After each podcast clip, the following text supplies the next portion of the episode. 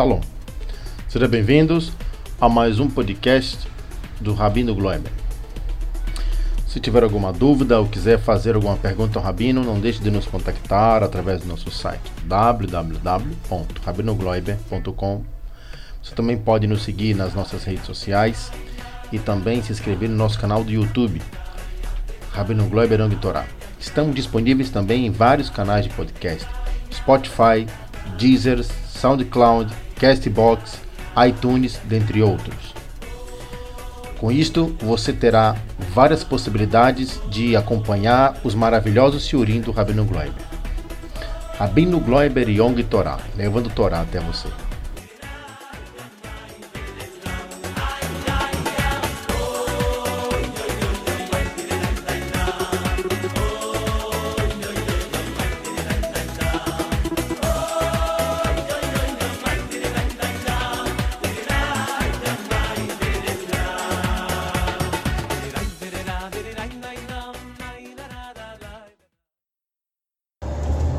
Shalom Uvrahá.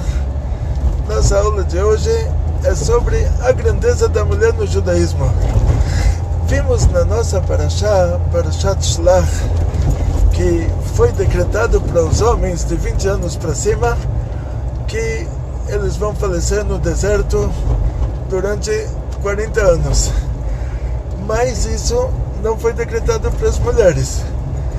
É, ou seja, o, haverá a transgressão que os homens fizeram, a gente não tem como generalizar e falar, olha, se o marido não presta, a mulher não presta também. No judaísmo não tem isso.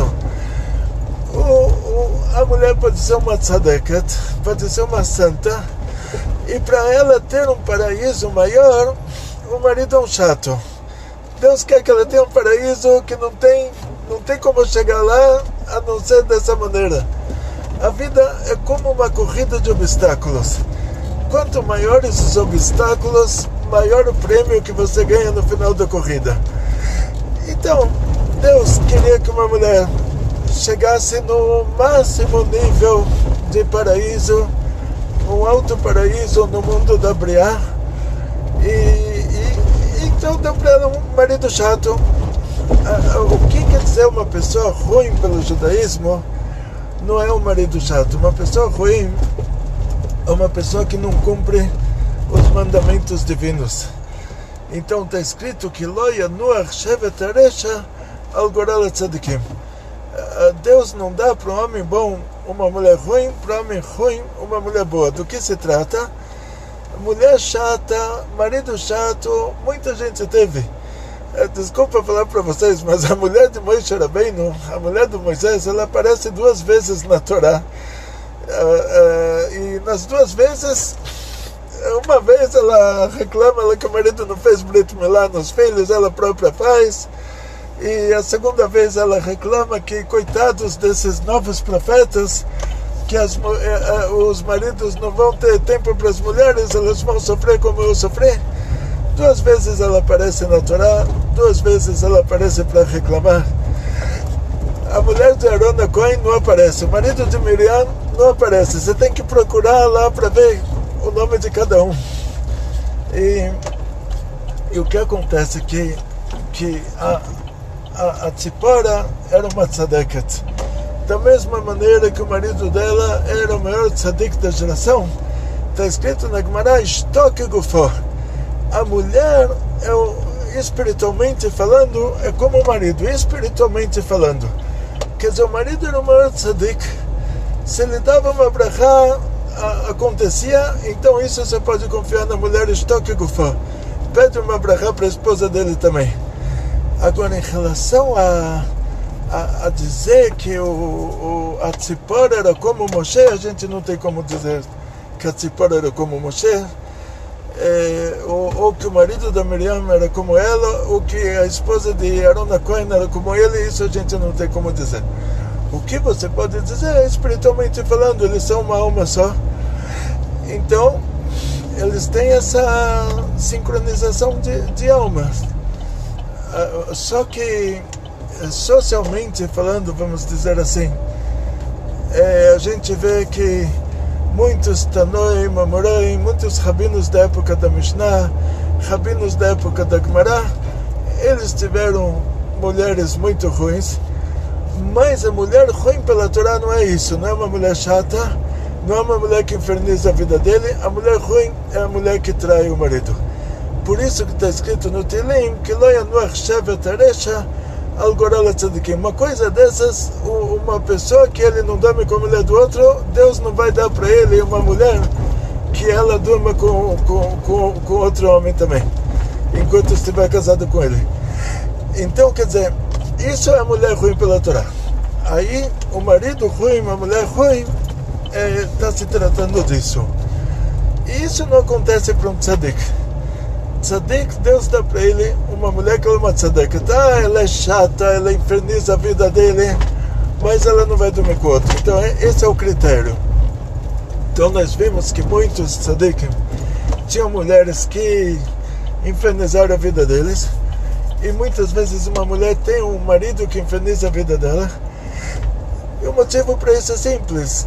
Uh, Deus quer dar para essa pessoa um paraíso maior. Quer dizer, não é motivo de divórcio, é motivo de agradecer o outro. Falar, olha, você está me pegando no pé de manhã até a noite.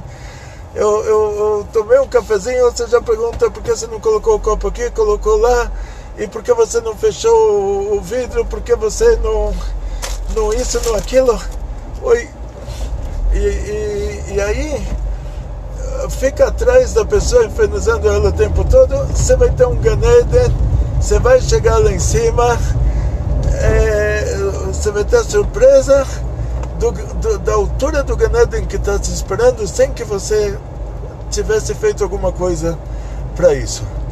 Então, na prática, nós vamos ver que na Torá, vamos ver dois casos aqui em pouco tempo de, da saída do Egito até a altura que a gente está da Torá, que é logo no comecinho, depois de Parashat Shlach para Parashat Korach, vai ter um pulo de mais de 30 anos, mas a nossa Parashat, Parashat Shlach, ainda na saída do Egito. Então o povo de Israel recebeu a Torá, fizeram o bezerro de ouro. Arona Cohen, ele é, é, é, queria que nunca tivesse esse bezerro de ouro. Então ele falou: Deixa que eu faça a estátua. E aí ele falou para os homens: Vocês têm que trazer agora os brincos das suas esposas. Aí ele sabia que as mulheres não iriam dar. Ah, mas o homem queria fazer uma estátua e rezar para a estátua, mas a, a esposa dele não era como ele. Ela não ia rezar para a estátua, ela não ia dar o brinco dela para a estátua daí a gente vê que não tem como generalizar, falar, olha, se o marido não presta, a mulher não presta também. Uh, agora, segundo caso, as mulheres dos, uh, aqui no nosso caso, as mulheres dessas pessoas que choraram cada um na porta da tenda, cada pai de família chorou na porta da tenda e falou: agora Deus tirou a gente do Egito, vai levar a gente para um lugar que a gente vai perder a guerra e vão pegar os nossos filhos e filhas e venderem eles como escravos. E as mulheres não, as mulheres não acreditaram nisso. Aí depois, na próxima Parashá, o que a gente vai ver no Parashat Korach é que a mulher de Korach, ela incentivou ele a fazer a coisa ruim. Então nós vamos é, completar essa equação vamos dizer o seguinte: uh, o homem, o homem pode se comportar errado, como aqueles que foram fazer o bezerro de ouro e as mulheres não quiseram dar o brinco para fazer o bezerro de ouro, sendo que as mulheres não tinham uma parte nesse nesse assunto do bezerro de ouro e, elas não quiseram fazer idolatria, então diz o Arizal que a geração que o Mashiach vai chegar sendo que essa geração é a geração que saiu do Egito, é a geração que fez o bezerro de ouro, e o Rebbe diz que essa é a nossa geração. É a geração que é, é, os Meraglim foram lá para Eretz Israel e falaram que a, terra, que a terra não é boa que Deus enganou a gente. Nessa geração, diz Orizal, a geração que vai receber o Mashiach, que ela é a reencarnação da geração que saiu do Egito e faleceu no deserto, as mulheres vão mandar nos maridos. Por quê? Diz Orizal, por causa que elas não fizeram idolatria quando os maridos fizeram, por causa disso elas recebem um prêmio que quando essa geração inteira se reencarna, elas mandam nos maridos. Então, que, que tipo de prêmio é esse?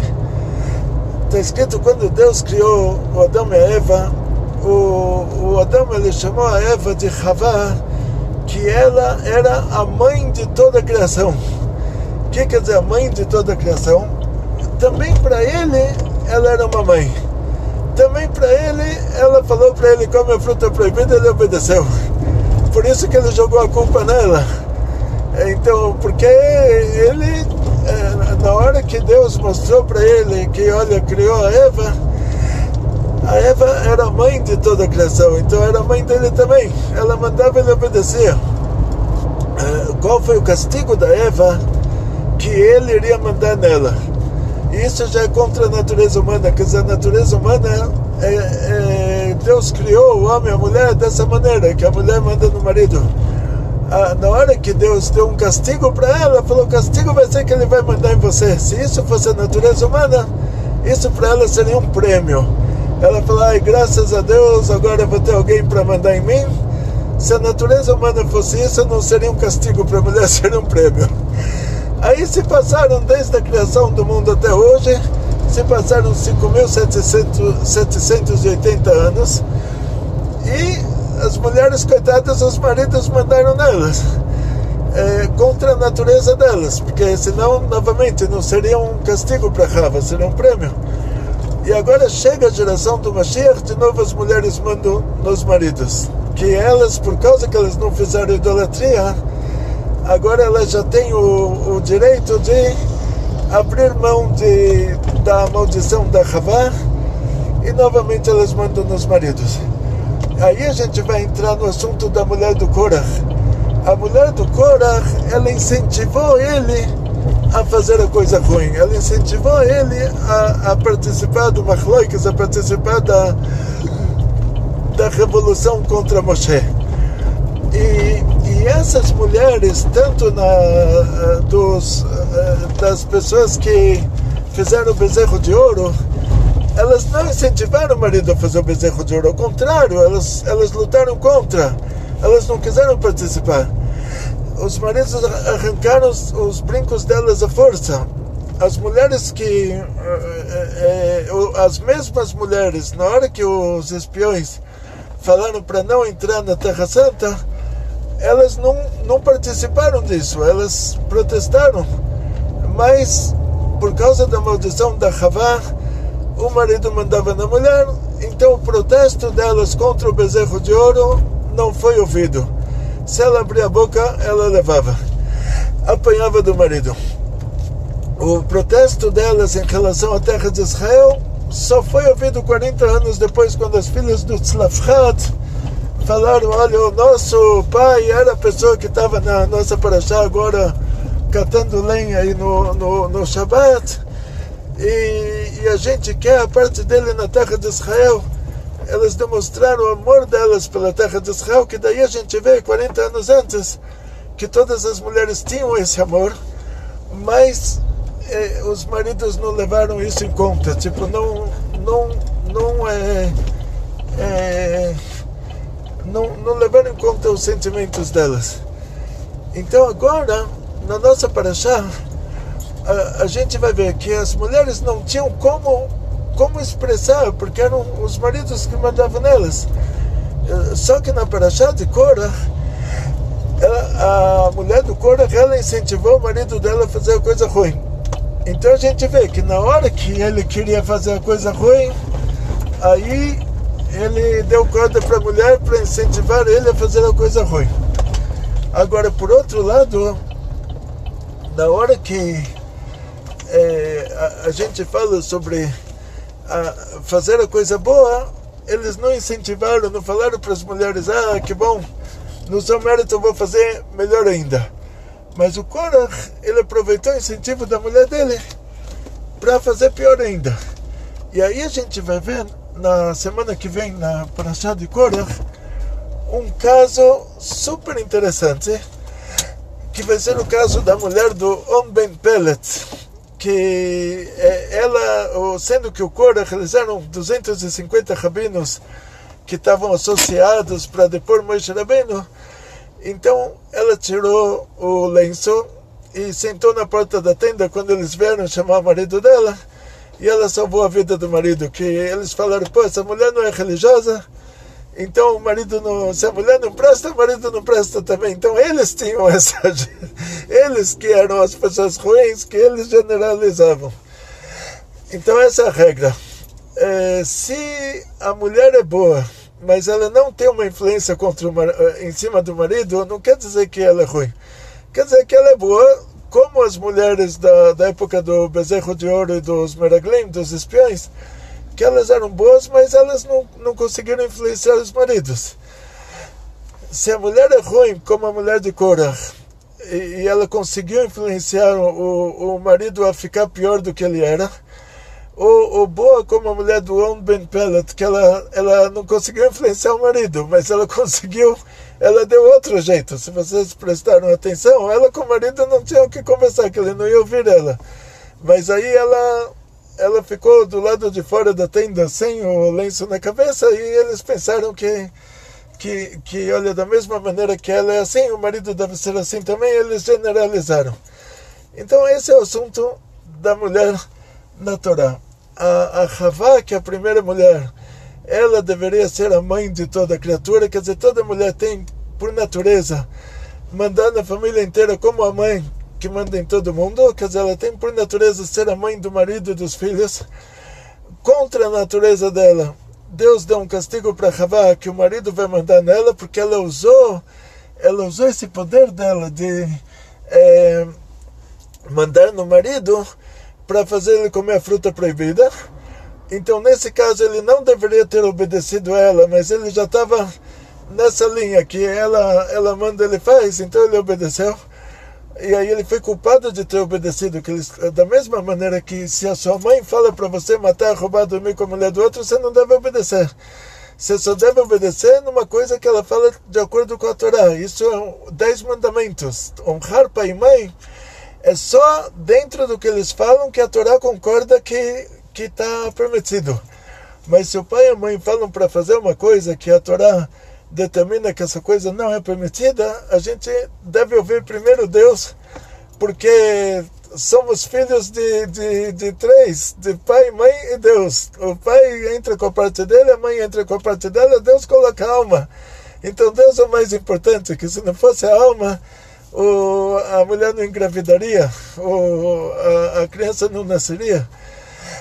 Então, eh, dez mandamentos, honrar pai e mãe é só quando o pai e a mãe eh, não falam uma coisa que é proibida pela Torá. Então aqui no caso da Havá também, ela seria a mãe de toda criatura. O, o Adão teria que obedecer ela só numa coisa que não é contra o que Deus falou, que Deus com certeza é, entre Deus, a, a, Eva e a cobra, Deus é mais importante. Então a Eva entre Deus e a cobra optou por ouvir a cobra. O Adão entre Deus e a Eva optou por ouvir a Eva. Por isso que deu todo aquele rolo. Mas o, o, o que aconteceu? Que a gente já está antes da chegada do Mashiach.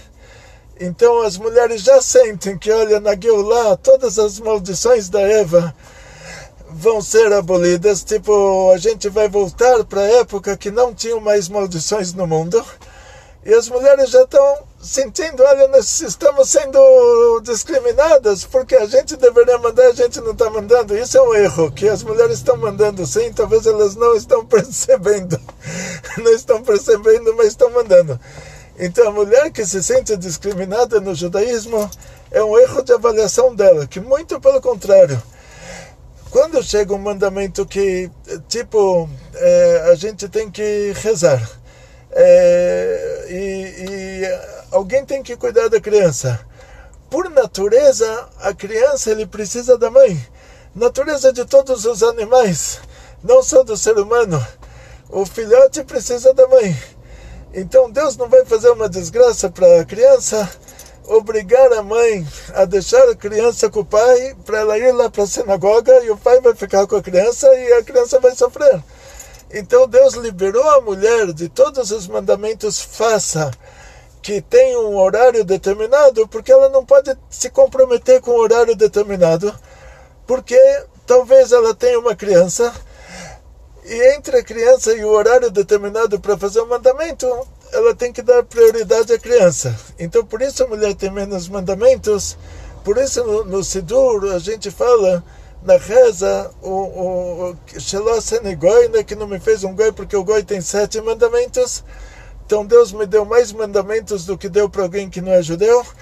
Evet, que não me fez um escravo, porque o escravo ele tem só os mandamentos os mesmos mandamentos que as mulheres e, e eu tenho mais e, e, que não me fez uma mulher, porque eu estou feliz que eu tenho 613 mandamentos que eu posso, por meio disso, atingir um, um, um paraíso muito elevado. E a mulher consegue chegar lá sem, sem ter todos os mandamentos que eu tenho. Então, mesmo que eu estou agradecendo na reza por Deus não ter me feito mulher, ter me dado mais mandamentos do que deu para a mulher, isso não quer dizer que a mulher não chega no mesmo lugar com menos trabalho. Da mesma maneira que elas, já com 12 anos, elas fazem o bat mitzvah e os homens só fazem com 13, ela chega no mesmo nível que a gente chega, sem precisar cumprir todos os mandamentos que a gente cumpre. Agora, se a mulher, eh, se 10 mulheres quiserem rezar juntas, sendo que elas não têm obrigação, então elas podem rezar, mas o, o que elas estão fazendo não serve para um homem. Então, se a mulher vai ler a Torá, sendo que ela não tem o mandamento de estudar a Torá como o homem tem, e ela deve saber os mandamentos dela, mas ela não tem o mandamento de estudar a Torá, a bênção da Torá que ela faz serve para ela, mas não serve para o homem. Então, por isso a gente não poderia, mesmo que tivesse uma mulher que só ela soubesse ler na Torá, é, não adiantaria para os homens. No lugar que ninguém sabe ler na Torá, não ser ela. Não adiantaria para os homens. E, e tefilin, a mulher não, não deve colocar, porque de vez em quando a mulher ela está com um ciclo menstrual e para colocar o tefilin, a pessoa tem que estar com o corpo limpo. E então por isso, as filhas do Rashi colocavam tefilim, não sei como elas faziam isso, se era só nos dias que não estavam menstruadas ou uma coisa assim, não tem problema da mulher ir de tzitzit, mas ela não tem necessidade, porque se tivesse a necessidade, o próprio Deus eh, daria para ela esse mandamento. Então, não tem necessidade, quer dizer que ela chega no mesmo nível que a gente chega, sem precisar fazer tudo isso. Então já por enquanto já está bom. Então não, então a gente pede para as mulheres não abusarem do poder. Já estamos à, à, à beira da chegada do Mashiach e aí todas as maldições da Eva vão terminar. E aí de novo ela vai ser a mãe de todas as criaturas, então a mulher em casa vai ser a mãe de todo mundo. Então a gente pede para as mulheres pegarem leve, não abusarem do poder e tratarem bem os maridos. E desejo a todos vocês muito sucesso, muita saúde, muito dinheiro, muitas felicidades. E agora vou acrescentar também muito shalom bait. Porque nessa época de transição, que o marido já vai deixar de ser quem manda em casa e a mulher vai ser como a rava antes da fruta proibida. Então, entre, entre é, é, na hora que, que sai um governo entre outros, de vez em quando pode ser por meio de uma revolução. Então, vou acrescentar nas minhas bênçãos agora sempre muito shalom bait, muita harmonia familiar. Que a gente passe por essa transição assim de uma maneira muito agradável. הצלחה, בריאות, פרנסה ושפע, נחת יהודי אמיתי מכל המשפחה והרבה שלום בית. כל טוב.